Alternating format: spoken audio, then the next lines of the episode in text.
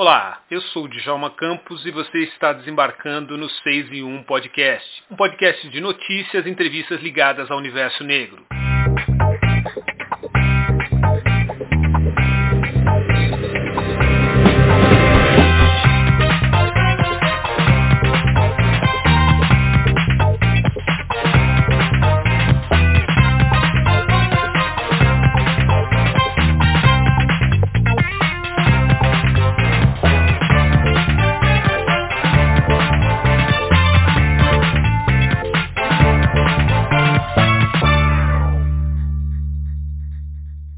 Conversa nesse episódio do 6 em 1 é com o geógrafo, pesquisador e professor Cauê Lopes dos Santos. Cauê é autor do livro Africano, uma introdução ao continente, livro onde ele apresenta o continente africano de forma bem objetiva e acessível a todos e desconstrói a imagem meio caricata que as pessoas têm do continente africano. Na verdade, é quase uma tradução do continente africano. Cauê é pesquisador de pós-doutorado da USP, a Universidade de São Paulo, e pesquisador visitante da Escola de Economia de Ciência Política de Londres. Na conversa com o 6 e 1, ele fala sobre o ensino da história da África nas escolas e universidades, sobre a importância da África na economia mundial e também fala sobre o Wakanda e o filme Pantera Negra, que aliás ganha continuação no mês de novembro. O professor faz uma leitura muito interessante sobre o filme e sobre o papel dos personagens no longa-metragem. O 6 e 1 Podcast orgulhosamente abre alas para o professor Cauê Lopes dos Santos.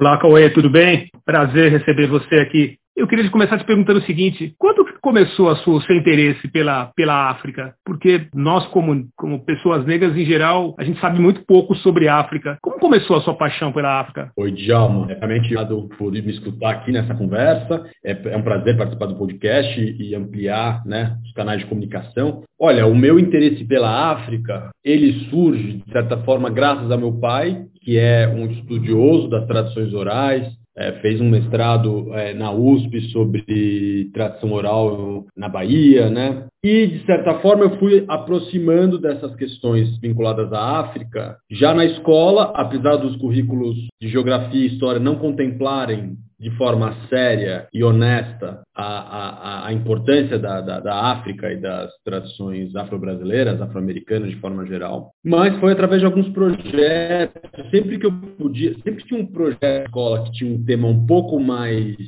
aberto, por exemplo, uma monografia que a gente tinha que fazer na oitava série. Eu resolvi uma monografia sobre cultura afro-brasileira. Ou até mesmo na quarta série do Fundamental 1, para você ter uma ideia, tinha um trabalho sobre imigração, uma coisa feita basicamente para aluno branco que sabe que os seus bisavós ou avós são italianos, alemães, etc.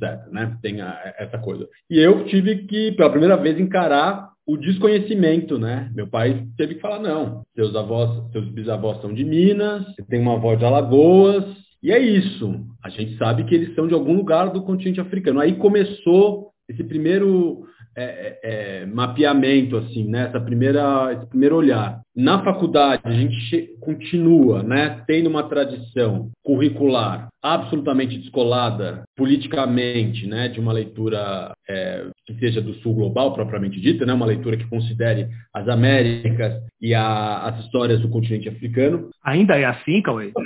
Ainda é assim. Ainda é assim. Só para você ter uma ideia, na Unicamp, que é uma, a universidade onde eu dou aula como professor colaborador, só três anos que entrou na grade o, a matéria a disciplina de geografia da África. E entrou porque os estudantes negros fizeram uma pressão para que entrasse. Então, é uma disciplina que foi uma conquista, uma disciplina obrigatória no currículo de geografia, que foi uma conquista é, promovida pelos estudantes. Eu, na USP, quando eu fiz graduação, teve uma matéria de geografia regional da África, mas era uma matéria que era dada cada hora por um, não tinha ninguém formado nessa área, ninguém, tinha, ninguém era estudioso do continente africano na geografia, é, na Universidade de São Paulo. Até hoje não tem né, um professor que, que, que tenha se dedicado de forma consistente aos estudos sobre o continente africano. Então a gente tem um problema que está ligado à formação de quadros né? Sobretudo na geografia, na história a situação é bem melhor que na geografia, mas a gente está tentando ajustar isso, né? A Lei 10.639, de certa forma, melhorou essa situação, né? É, na geografia especificamente, mas também na história, na literatura, na sociologia. Mas a gente ainda tem um currículo muito eurocêntrico, né? É, com uma mentalidade muito colonizada em pleno 2022. Eu estava é, ia colocar a lei 10.639 na, na nossa conversa, você já citou. Então, é, as, as escolas do ensino médio não estão tão atrasadas assim, porque eu cobro demais que escola, as escolas não cumprem essa lei, mas se na própria faculdade, que a gente esperaria que o processo fosse mais rápido, ainda está com essa defasagem tão grande, as escolas então estão na média do que acontece em todo o ensino no país. Pois é. O que eu acho interessante da gente notar é como é, é, essa defasagem no ensino universitário, aí estou pensando mais no Sudeste, tá? Porque eu sei que na Bahia a situação é outra. No Rio de Janeiro também é outra, mais São Paulo, na verdade. A gente tem uma situação ainda de atraso nessas leituras, né? Se a gente parar para pensar. Eu estou falando principalmente na geografia. No ensino médio, no ensino fundamental, existem agora, nos últimos quatro, três anos, né? A partir do. Sobretudo a partir do Black Lives Matter, do movimento, sobretudo a partir do assassinato do Floyd, um movimento de finalmente olhar e pensar numa pauta antirracista Black Lives Matter, que é um movimento social que já existia antes, mas que ganhou proporções internacionais depois desse crime, já se manifestou em linhas muito superficiais. Aqui eu vou resumir o que eles disseram agora há pouco, que a supremacia branca não vai ter vez e que este resultado chega então à justiça para aqueles que clamavam a justiça em nome de George Floyd. As escolas, inclusive escolas da rede privada de São Paulo, elas encontram ainda muitos, muitos, muitas dificuldades de implementação dessa, dessa, de um currículo antirracista efetivamente e resistências que vêm da direção, de resistências que vêm de coordenação, resistências que vêm dos professores, né? Então a gente tem uma situação que é bem complicada ainda. A lei existe há muito tempo, né? E isso não significa que ela seja aplicada. Então a gente tem dificuldade em todos os segmentos, no fundamental, no ensino médio e no ensino universitário. Na pós-graduação também. E aí eu estou pensando exclusivamente na geografia, é importante deixar claro isso, deixar evidente né, é, que na geografia é, é, provavelmente a área das humanidades em que o estudo antirracista e os estudos sobre África é onde está menos avançado. Na história já tem um corpo muito mais é, vigoroso, né? Já temos aí mestres, doutores formados em estudos, estudos africanos, estudos é, afro-brasileiros e assim por diante. Mas a geografia é onde está o maior atraso. Com certeza, sem sombra de dúvida. Cauê, é, como você chegou à construção desse livro africano? africano, uma introdução ao continente. De que, que ponto que ele, que ele teve, você teve início para construir esse livro? Bom, Djalma, esse livro, Africano, uma introdução ao continente, ele é, na verdade, um, o produto de um descontentamento que eu tive durante toda a trajetória do meu doutorado. O meu doutorado ele foi sobre Gana, sobre a economia de Gana, a geografia econômica de Gana, né? Eu, queria, eu quis entender como um país africano estava inserido nas lógicas contemporâneas econômicas, né? Como é que estavam as relações de exportação, de importação e assim por diante. Aí eu escrevi a minha tese entre 2013 e 2017 e ano passado eu publiquei um livro pela editora Palas chamada, chamado Ouro por Lixo, as intenções de trabalho. Esse livro, ele é um estudo sobre uma formação socioespacial, sobre um país. Quer dizer, Gana tendo que explicar ela mesma, né? Como é que, é, como é que eu entendo esse país, entendo as particularidades dele, para a gente não escorregar em leituras generalistas sobre o continente africano, que ainda são muito comuns, né? A gente achar que a África inteira é um bloco homogêneo. Então, para chegar nesse livro, calma, deixa eu só voltar então, só uma coisa. Que, aliás, é um livro com uma linguagem muito acessível, não é um livro é, academicista que só pessoas acadêmicas podem acessar. Acho que qualquer pessoa que tiver interesse no assunto África está muito habilitado a pegar esse livro e devorar em dois, três dias. É, esse livro ele surge dessa minha preocupação em produzir um material que ele fosse acessível a todos aqueles, a todas aquelas que estivessem interessados em iniciar ou manter um diálogo com os territórios africanos. E aí, considerando os territórios africanos também, dentro das suas particularidades. Isso é uma questão muito importante para o livro, né? Entender a complexidade do continente africano e entender a complexidade dos territórios do continente africano. Né? Então, entender que, por mais que existam processos que sejam muito semelhantes entre muitos países, né, em função do processo histórico global, vamos dizer assim, então, colonização, né, você tem uma série de processos que são muito semelhantes em muitos lugares do continente, cada lugar tem uma combinação, tem um arranjo de forças econômicas, políticas, culturais e assim por diante, muito próprias, muito particulares. United Isso foi uma leitura que eu fui desenvolvendo gradativamente ao longo do meu doutorado, porque no meu doutorado eu estudei Gana, formação socioespacial de Gana. Né? Então, eu me lembro que quando eu comecei o doutorado em 2013, eu queria estudar a África na globalização. A minha ideia era que existia uma forma da África estar dentro da globalização. Só que aí, com o tempo, eu fui vendo que era necessário criar um recorte, que na verdade, depois eu fui descobrir que não era um recorte, era um objeto.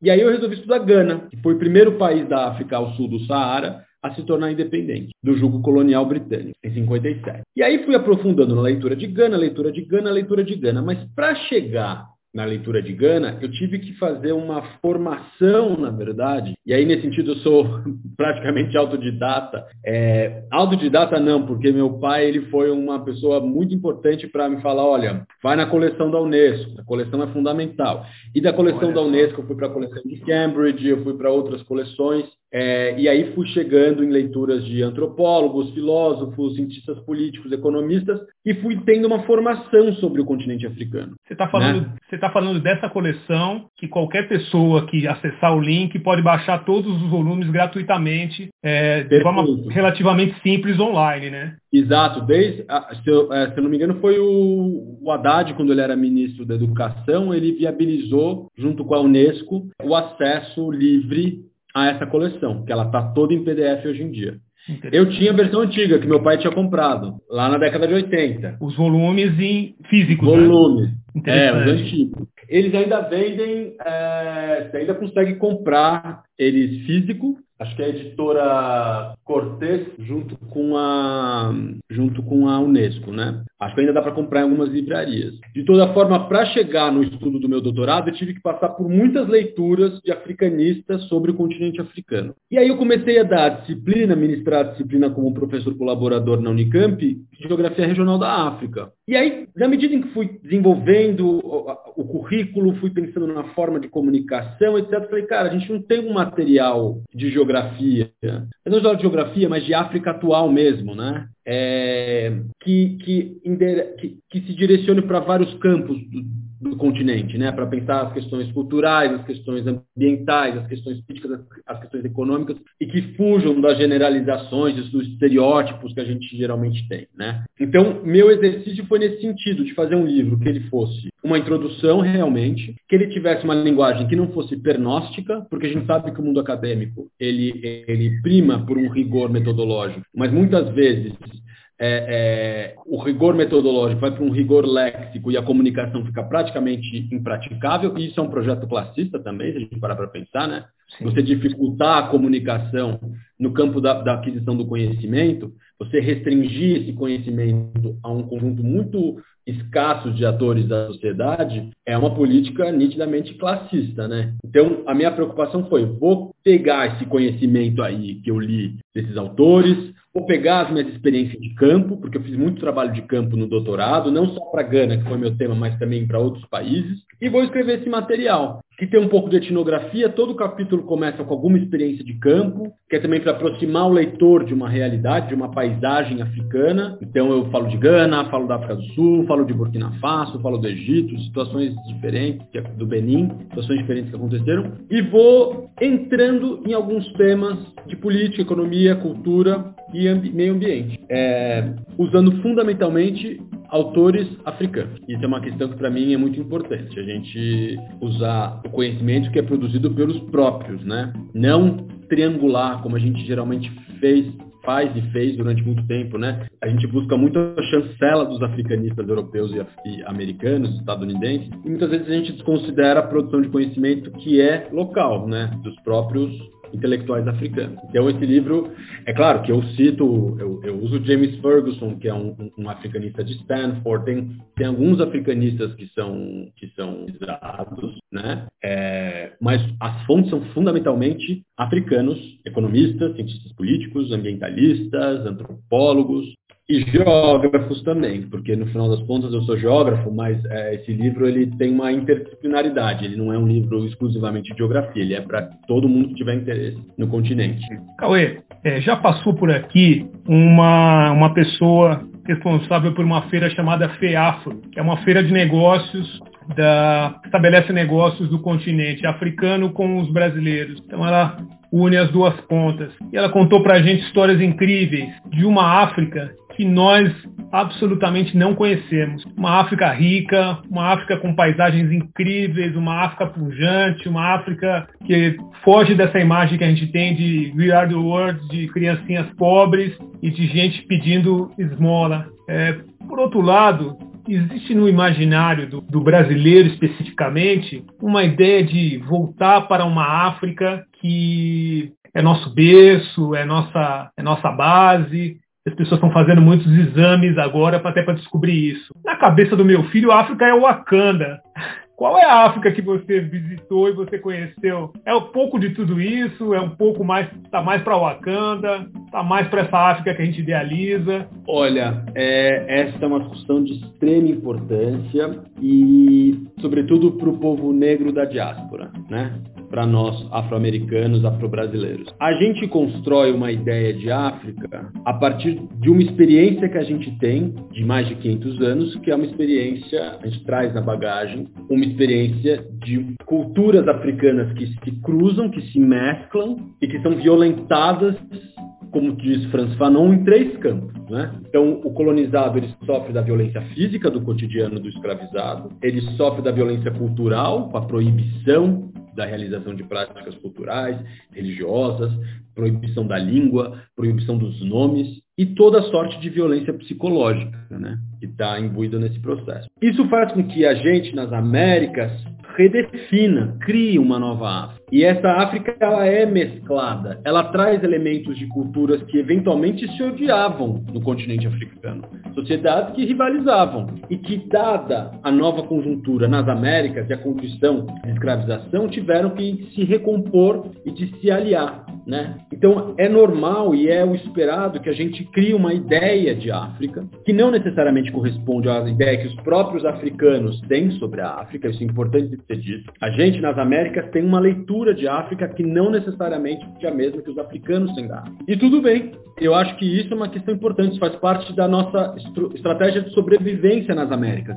Não é só que o panafricanismo surge nas Américas, né? É, o, o panafricanismo surge nas Américas e ele depois é absorvido por, muita, por muitos membros da intelectualidade africana para conseguir subverter a lógica colonizadora no começo do século XX, né? Porque se a gente parar para pensar, as sociedades africanas, durante os últimos séculos, ela só vai ser realmente é, é, elas só vão, os seus territórios só vão, só vão, realmente, elas só vão realmente perder a soberania no final do século XIX até meados do século XX, que é o, quanto dura o período da colonização. Antes disso, elas gozavam de soberania sobre seus territórios. Então, uma identidade africana não fazia sentido.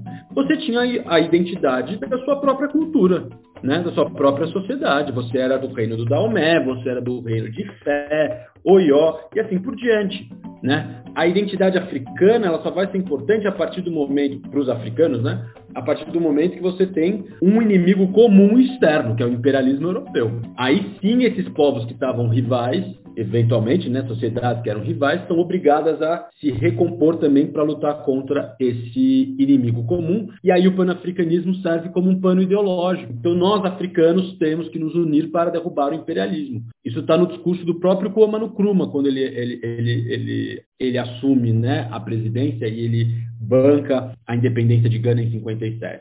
E aí, é isso que eu quero dizer. Eu tive algumas experiências na África que colocam em xeque um pouco a idealização que eu tinha também do continente. Né? Por exemplo, a questão do racismo, que a gente tem uma experiência nas Américas que não é a experiência que os africanos têm na África, porque na África o presidente é negro, os ministros são negros dos diferentes países. Tirando a África do Sul, que aí tem uma situação de segregação racial bastante forte até os dias de hoje. Mas na maior parte dos países da África ao sul do Saara, os empresários são negros, né? Então, os lugares de poder são ocupados por pessoas negras. Nas Américas, não. Então, a nossa experiência nas Américas, ela está estruturada pela experiência do racismo. Então, de certa forma, a gente vive uma violência cotidiana que não é a violência cotidiana que os africanos vivem de forma geral. Lá existem outros tipos de violência. Então, da minha experiência, a minha percepção como negro nas Américas é muito diferente da percepção, provavelmente, que um negro tem no continente africano. E você falou em Wakanda, para mim, isso é um ponto central. O Wakanda desenha perfeitamente essa diferença. Você tem o antagonista, entre aspas,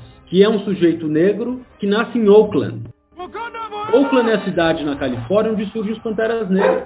E ele está o tempo todo falando dessa experiência do racismo.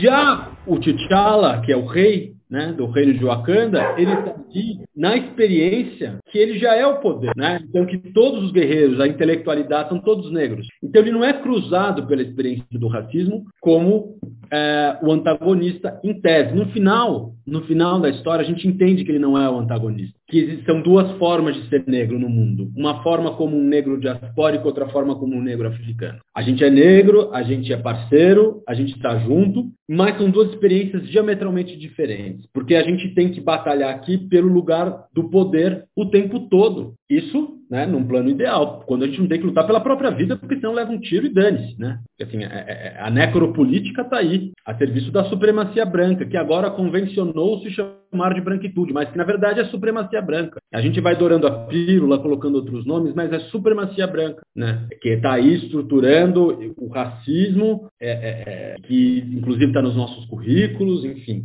Mas a nossa experiência como negro diaspórico é essa. E a gente pode sim criar um espaço de uma idealização da África. A gente pode, porque a nossa experiência com a nossa ancestralidade é de uma ancestralidade que se misturou. A gente criou o candomblé nas Américas, a santeria, né? A gente pegou elementos de diferentes sociedades africanas e teve que criar essa amálgama. Então a gente, tudo bem a gente criar uma ideia de África de uma miscelânea, enquanto a gente sabe que efetivamente lá você tem uma sociedade que cultua um determinado orixá. O candomblé não é africano, ele é afro-brasileiro, né? Então, é, é, é, essa questão que é importante assim, de, de ressaltar. Para nós, nas Américas, essa África é possível de ser pensada. Uma África que ela tem é, é, uma diversidade. Agora, o que é importante recuperar aqui, em termos... O que, que eu tento... Análise que eu tento construir no livro, tá? Eu não estou nem no campo do afro-otimismo, nem no campo do afro-pessimismo, tá? E não estou querendo ficar em cima do muro. Eu tenho... Eu entendo o seguinte, que o espaço da ciência é um espaço de poder também. Então, sendo um espaço de poder, a gente tem que ficar muito atento e ser muito rigoroso com o conhecimento que a gente produz. Então, sim, existem experiências no continente africano que são extremamente positivas. É importante jogar a luz sobre essas experiências, porque senão a gente fica só no afropessimismo da década de 80 e 90, das guerras civis, né, da disseminação de doenças, da pobreza extrema na região do Sahel e assim por diante. O que eles fizeram na década de 80 e 90? Jogaram esses problemas para o continente inteiro. Parece que o continente inteiro estava em guerra civil, parece que o continente inteiro estava tendo disseminação de doenças infecto-contagiosas, sendo que esses dados eram efetivamente regionais, pontuais.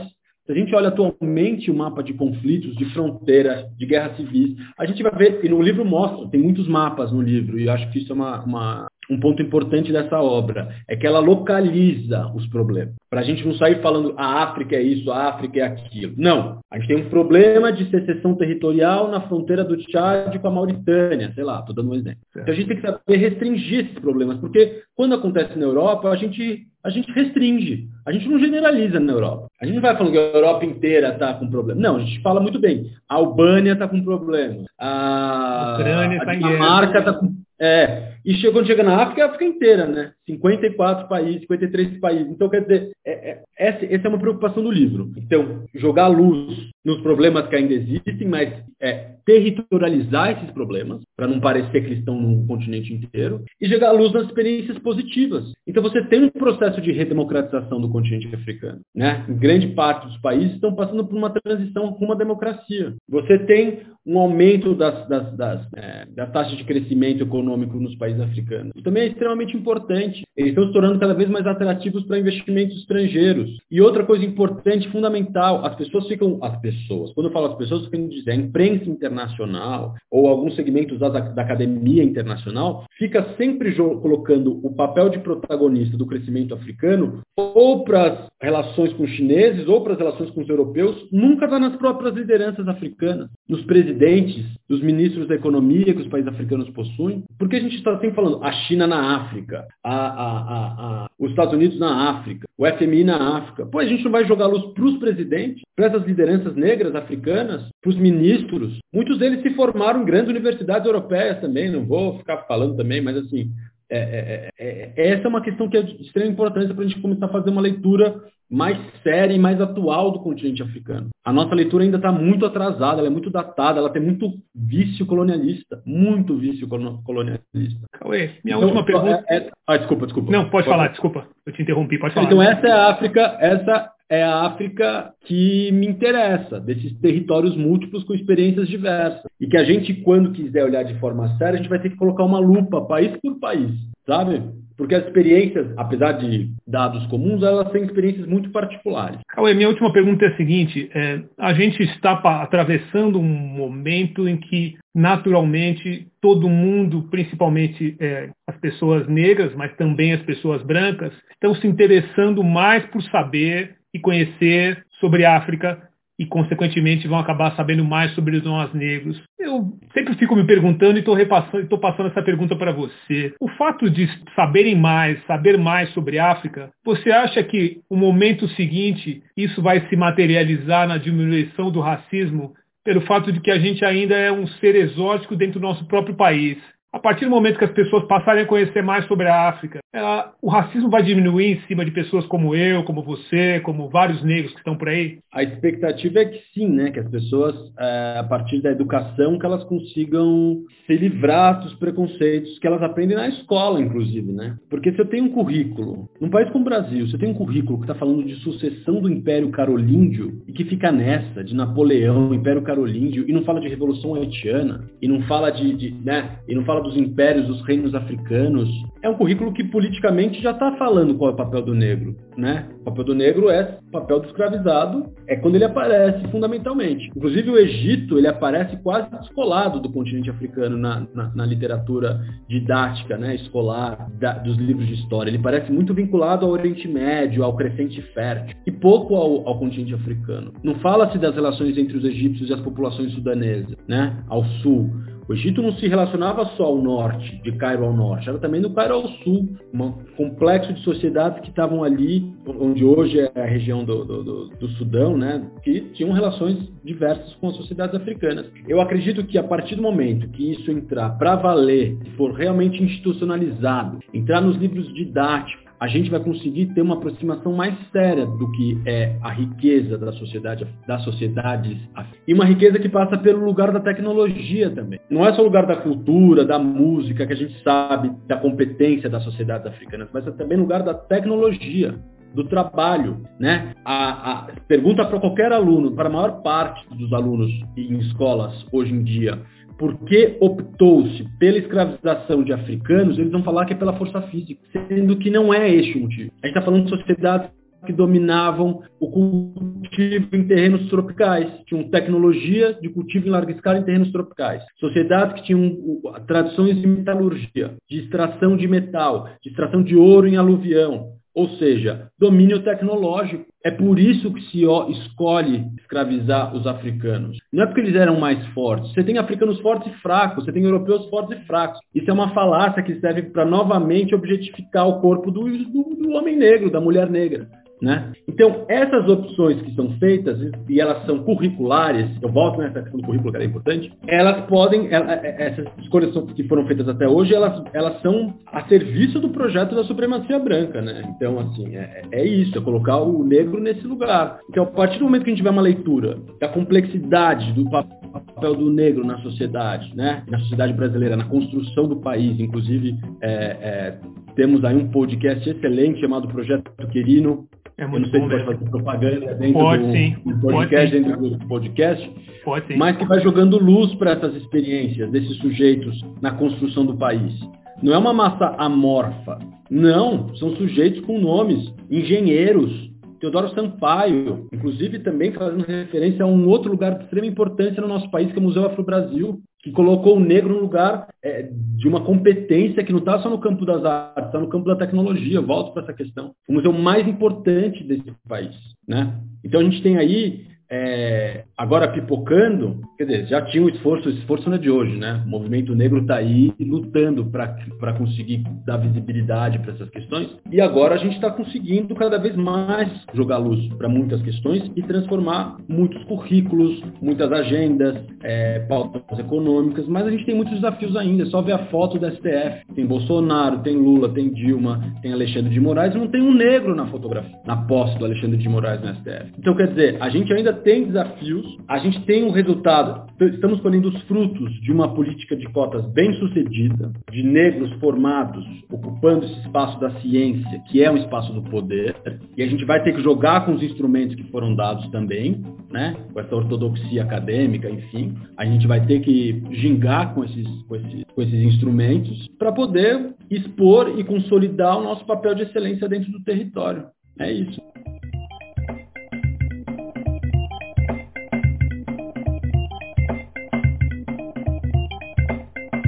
6 e 1 Podcast agradece a participação e a colaboração de nossos fiéis ouvintes e parceiros, que todos os meses nos ajudam a manter esse programa em atividade. Nosso muito obrigado a Renata dos Santos, da RS Estética, Douglas Ribas, Nádia Machado, Carlos Miguel Souza, Cristina Dias, Michele Zacari Santos, Antônio Dias de Campos, José Machado Pacheco e Patrícia Dias Ribeiro. Este foi mais um episódio do 6 em 1 Podcast. Eu sou o Djalma Campos, um grande abraço e a gente se vê por aí.